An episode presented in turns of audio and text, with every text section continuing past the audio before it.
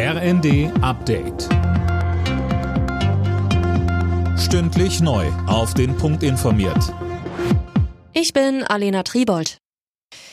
Im Berliner Kanzleramt haben sich Vertreter von Politik, Arbeitgebern und Gewerkschaften getroffen. Bei dem Auftaktgespräch der konzertierten Aktion ging es darum, wie die Bürger bei all den Preisexplosionen entlastet werden können.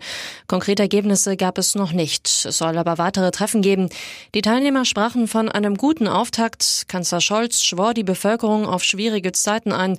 Er sagte, Wichtig ist mir die Botschaft, wir stehen zusammen. Und wir wollen, dass alle Bürgerinnen und Bürger gut durch diese Zeit kommen. Schülerinnen und Schüler genauso wie Rentnerinnen und Rentner, die Unternehmen genauso wie ihre Beschäftigten.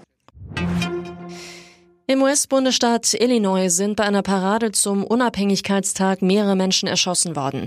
In Highland Park nördlich von Chicago hat es laut Behörden sechs Tote gegeben. Mehrere Menschen wurden verletzt. Dirk Justus berichtet. Die Bevölkerung wurde aufgerufen, das Stadtzentrum zu meiden. Der Schütze sei auf der Flucht, hieß es von der Polizei.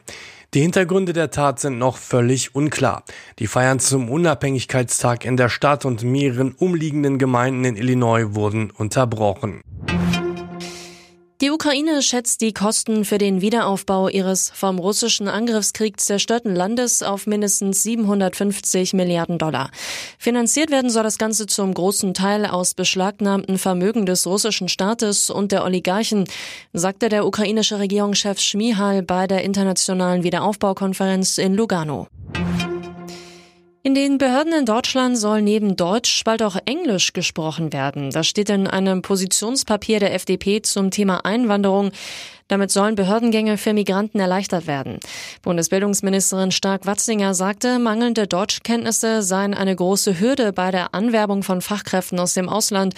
Die FDP will sich außerdem dafür einsetzen, dass ausländische Berufsabschlüsse anerkannt werden.